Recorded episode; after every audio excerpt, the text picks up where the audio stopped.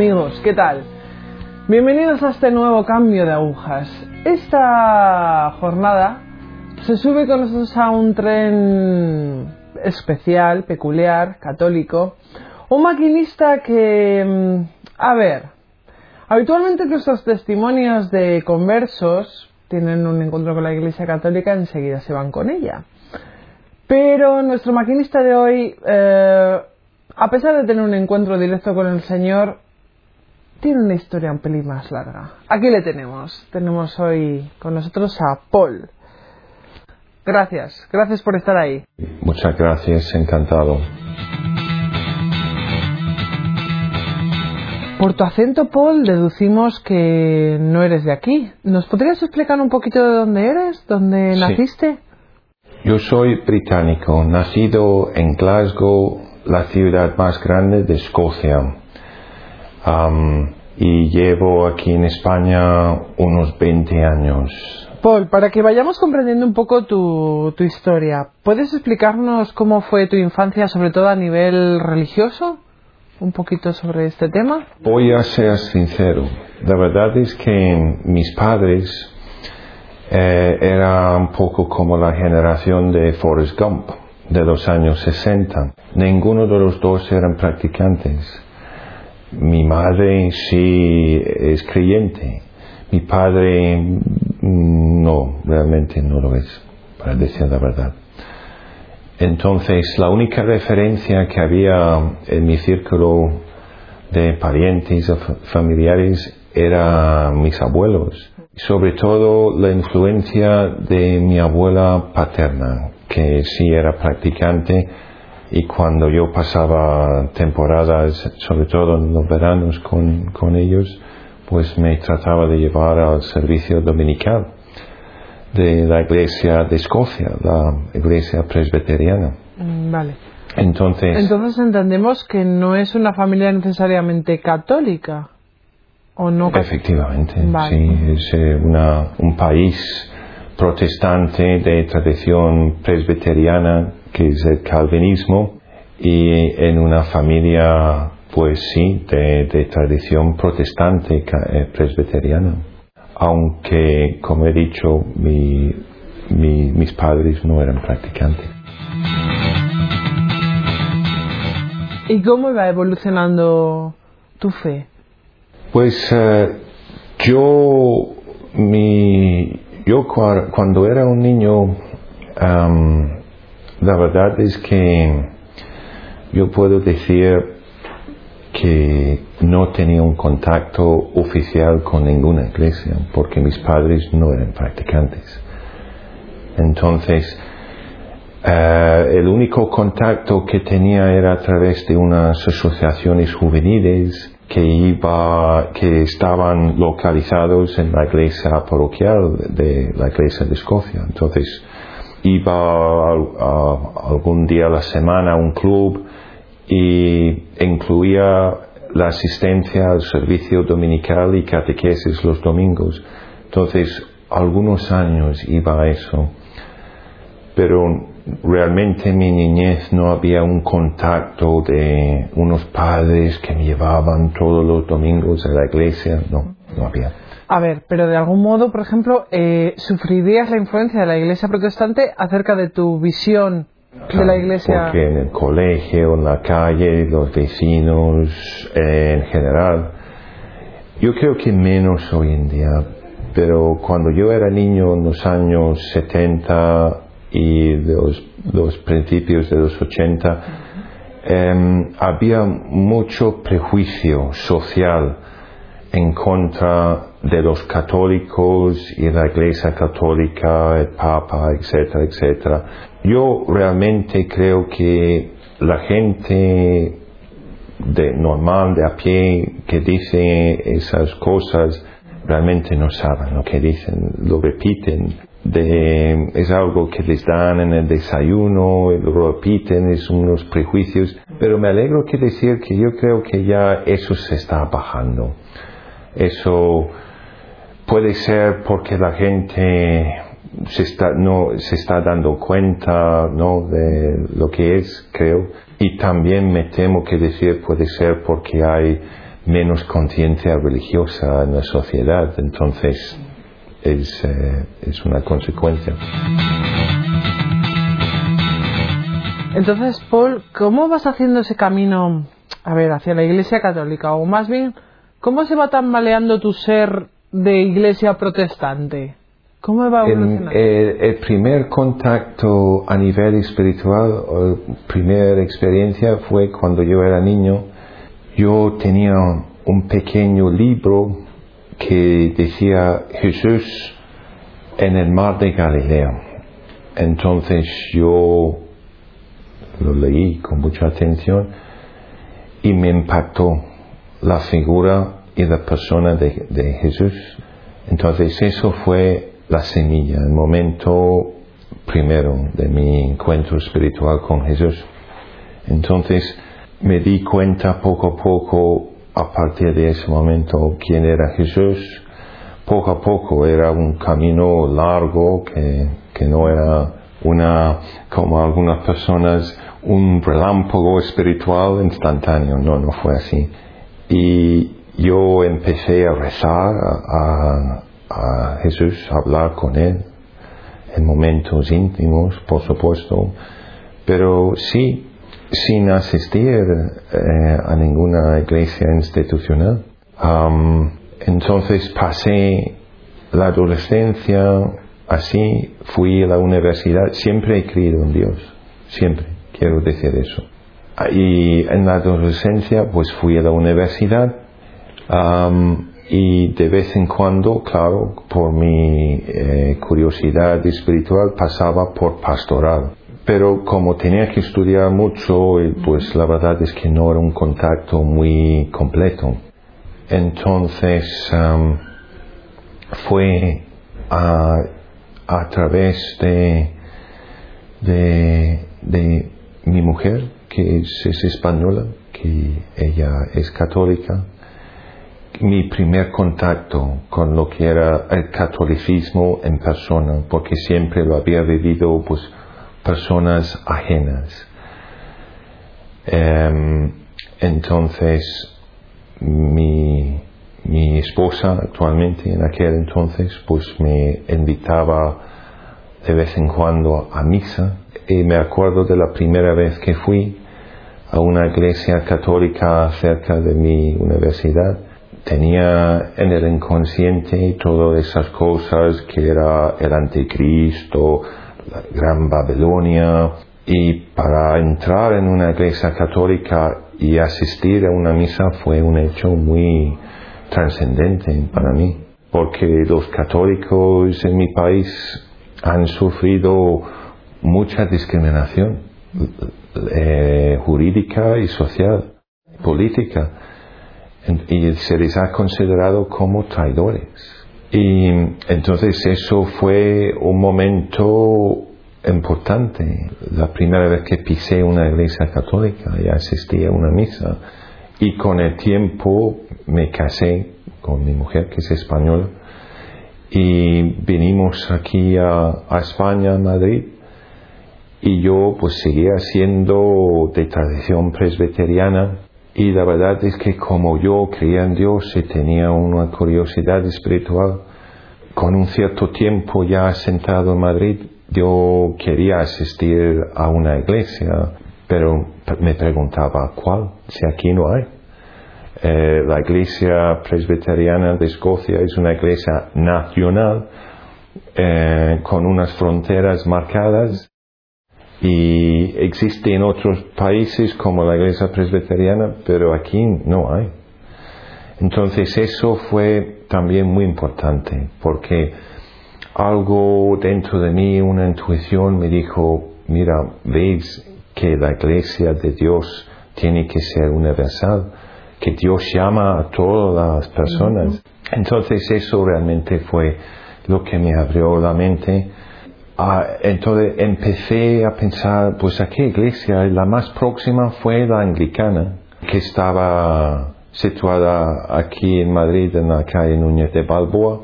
En aquel entonces eh, pertenecía a la embajada británica, hoy en día no, y yo asistí. Entonces llegas a Madrid y bueno, tanteas un poco la iglesia anglicana. Claro, efectivamente así fue. Me acerqué un día y uno de los sacerdotes muy amables como persona salió a mi encuentro, le dije, mire, yo no soy anglicano, yo no sé si puedo venir aquí, no sé dónde ir, yo creo en Dios, pero no puedo asistir a ninguna iglesia aquí en Madrid. Me dijo, mira, aunque no eres anglicano, aquí estás más que bienvenido. Y yo, pues cuando podía, porque no es una iglesia en el centro de Madrid y tenía que desplazarme los domingos hasta allí, no es como acudir a una iglesia en la esquina. Pues me resultaba un poco difícil. Pues no es como en una iglesia católica de barrio que hay varias misas. Había una los domingos y había que llegar a la hora, entonces no me era muy fácil. Pero iba ah, durante una temporada, pero poco a poco iba escuchando los sermones y un día el sacerdote estaba hablando sobre el aborto y poco a poco me daba cuenta que no era mi lugar, no era mi lugar. Tenía como unos sentimientos, una intuición que me dijo, mira, aquí las cosas son un poco confusas y para entrar en una otra iglesia que no tiene las cosas claras, pues no es aquí. Entonces, um, tengo que volver un poco al pasado porque en el año 91 estuvimos mi, mi esposa y yo de vacaciones en Andorra. Eh, me, pregunté a mi mujer, oye, que Lourdes está muy cerca de aquí, ¿te gustaría ir? Me dijo, claro. Entonces, en el momento, eh, espontáneamente, fuimos a Lourdes, y eso era en el verano de 91, unos años antes de todo lo que estaba contando. Llegamos sin saber dónde estaba Lourdes, por unos caminos por los Pirineos, llegamos a Lourdes y entonces entramos en el santuario y mi esposa me llevó a la, gruta donde está la fuente de agua. Pues ella me dijo, lávate la cara, lo lavé, me dijo, reza por algo, pide algo a la Virgen. Y lo hice, pero sin más importancia. Después fuimos arriba a la basílica, rezamos un poco y al poco tiempo regresamos a España. Entonces mi mujer no me lo dijo en el momento, pero posteriormente me ha contado que en ese momento de lavarse la cara, ella preguntó a la Virgen, ¿qué pido? Y ella dice que la Virgen la contestó, pídeme la conversión de tu marido. No me lo contó en ese momento porque la parecía... ¿Ella es católica practicante? Sí. Ajá. ¿Y no hablabais de su fe? Eh, sí, sí, ella me hablaba varias cosas, pero jamás me impuso la iglesia católica, me respetó en todo momento. Eh, entonces, pasaron unos años, lo que conté de tratar de acercarme a la iglesia anglicana en Madrid y tal, y llegó el año 95 y yo ya pensaba, mira, yo creo en Dios y tengo que expresar mi fe, no quiero estar apartado de la comunión y me acerqué a una parroquia cerca de mi casa en Madrid y le conté la historia al sacerdote. El sacerdote era muy amable también y le agradezco mucho que me acogió. Y le dije, mira, eh, mi historia es un poco complicada le dije, mira, mis padres eran protestantes no practicantes, ni siquiera me bautizaron porque pensaban, como en los tiempos, pues cuando él llega a la edad de madurez que decida si se quiere bautizar, pero mi abuela paternal sí me bautizó en privado, me lo dijo, que me bautizó. Entonces estaba bautizado, pero de una manera Un pelín que no estaba escrito. clandestinamente. Entonces el sacerdote católico me dijo, mira, como me has dicho que tu abuela te ha bautizado y te lo ha dicho, estamos seguros que te ha bautizado y el bautismo solo hay uno, pues no te tienes que volver a bautizar. Posteriormente me confirmé, eh, ha sido la- el momento de entrar en la iglesia católica, que fue unos años después de lo que pasó en Lourdes. Em, y desde aquel momento yo tengo una especial devoción a la Virgen de Lourdes. Me ha ayudado en muchas cosas, yo estoy convencido. Es, eh, es más o menos los hechos más fundamentales hasta que llegara a, entrar en la Iglesia Católica. Yo a veces me he preguntado, "Pero ¿cómo es que yo he cambiado de país, de, de, de iglesia? ¿Qué, qué cambios? Pues eh, a veces he pensado, pues ha sido la manera de Dios de sacarte de ese ambiente anticatólico y, y secular a, a más no poder y traerte a un sitio donde el ambiente ayudaba.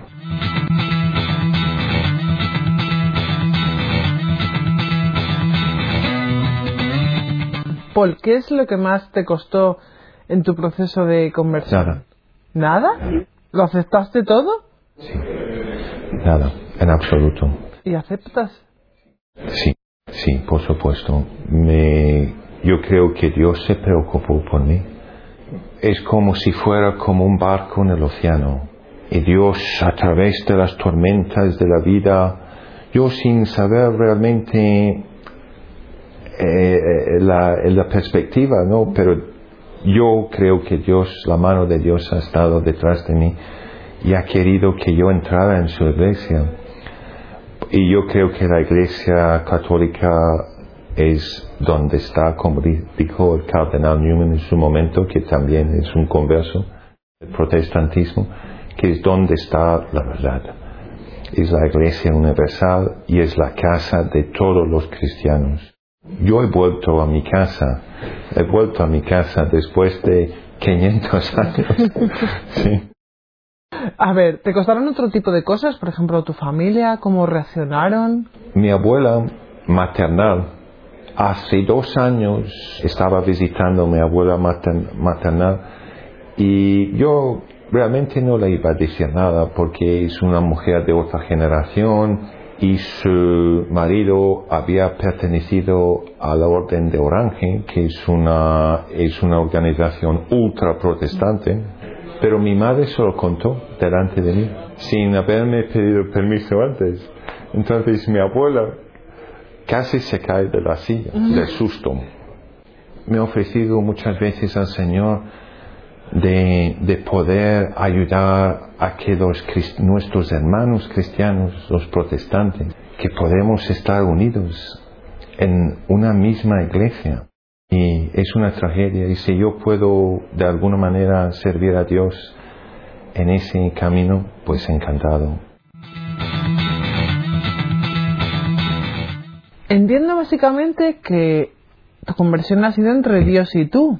O sea, ha sido como un acto de intimidad en tu Me alma. siento, como dije antes, como un barco, un barquillo en el océano de la vida y que sin saber muy bien eh, nada, Dios me ha conducido, me ha traído aquí, estoy convencido para que pudiera entrar en la iglesia católica. Nos has hablado antes del episodio con la Virgen en, en Lourdes. Eso ha sido un hito en tu historia de conversión. ¿Ha habido algún otro momento quizás o no sé, algo que puedas contar entre la Virgen? Pues em, el hecho fundamental es Lourdes. Lourdes. Y yo, cuando mi esposa me contó que la Virgen había pedido, pídeme la conversión de tu marido, me siento como un privilegiado. Yo sé que la, la Virgen está pidiendo la conversión de todo el mundo, por supuesto pero yo es, es algo fantástico de pensar que la Virgen pensó en mí, en yo que soy nada, insignificante, pecador, em, y que ha estado allí, detrás de mí. ¿Habías tenido alguna relación con ella? No, jamás. Pero si la Virgen, la Virgen y los santos en el protestantismo los tiraron por la ventana. Jo, a pesar de que, fíjate, la Virgen es la madre de Jesús, es... Claro. No, no, y es la figura, es una figura relevante en el Evangelio. Es una, Sí, sí. Es una figura importante. Por supuesto, es una figura de lo más importante. Jamás voy a poder entender teológicamente por qué han hecho eso los protestantes y por qué nadie ha alzado la voz a decir, oye, eso no está bien porque la tradición cristiana es así, la Virgen está allí, es la madre de Jesús. No es Dios, pero es la madre de Jesús y tiene un papel muy importante en el mundo. Entonces no lo entiendo. Y creo que es uno de los hechos más que me ha hecho ver que la verdad, como el cardenal Newman, la verdad está en la Iglesia Católica y no en el protestantismo. Que fue un gran pecado em, separar a los cristianos por motivos personales y políticos y económicos. Y doctrinalmente yo creo que las iglesias protestantes están cada vez más alejadas de la iglesia católica, confundidas, perdidas, y creo que es una lástima. Paul, ¿cómo ves tú ahora el mundo protestante, la iglesia protestante? Muy mal. En la iglesia de, de Escocia y, y en la iglesia de Inglaterra hay muchos fieles que están dejando las iglesias por la confusión doctrinal, porque no están de acuerdo con cosas, ya sabemos eh, lo que está pasando allí, la ordenación de, de mujeres, mujeres obispas, eh, la ordenación de homosexuales y lesbianas, eso es, eh, es algo, es, una, es una cosa más entre muchas cosas que está haciendo ver a, a- a los fieles en, en esas iglesias de mi país que, que no, que no, y se, se están saliendo. Las personas que abandonan la iglesia escocesa eh, realizan el mismo camino que tú. Algunos, algunos, algunos sí. Sé que em, en la iglesia anglicana hay una, ¿cómo se llama? ¿Ordinariato? Un ordinariato, sí. Y la verdad es que a la vez que me, me, me provoca muchísima tristeza lo que está pasando en las iglesias protestantes porque yo he sido uno, em, a la vez pues creo que puede servir para que muchos fieles cristianos se encuentran su lugar en el catolicismo. Entonces entiendo que al final de este proceso ha merecido la pena. Por supuesto, yo creo en Dios, siempre he creído en Dios. Yo estoy más que seguro que Dios me ha concedido ese privilegio de no morir fuera de la iglesia. Porque el Señor lo dice, que el que toma mi cuerpo y beba mi sangre, se salvará. Y yo lo he tomado así, que se ha preocupado por mí, ha querido que entrara en su iglesia no me ha dejado fuera, porque las circunstancias me podrían haber dejado fuera fácilmente. Ha ido a buscarte personalmente a ti. Sí, sí, es como lo entiendo yo. Dentro de mis limitaciones, por supuesto. Paul, vamos a pedirte que para terminar nos digas unas palabras a los que nos están viendo, a los que nos están escuchando. Eh, los que están todavía a medias en su barquito intentando buscar un Pues puerto. yo, yo creo que la verdad está en la Iglesia Católica. Dios me ha conducido, como el cardenal Newman mismo y otros cuantos, hacia la puerta de la Iglesia Católica y por algo será. Paul, muchísimas gracias. Gracias, igualmente. Amigos, nos despedimos. Para mí ha sido un placer estar hoy con Paul. Gracias, gracias amigos por estar ahí. Y es verdad lo que dice Paul, Iglesia Universal, recemos para que el Señor interceda por esta, por esta misión, por la Iglesia Universal. Gracias amigos, gracias.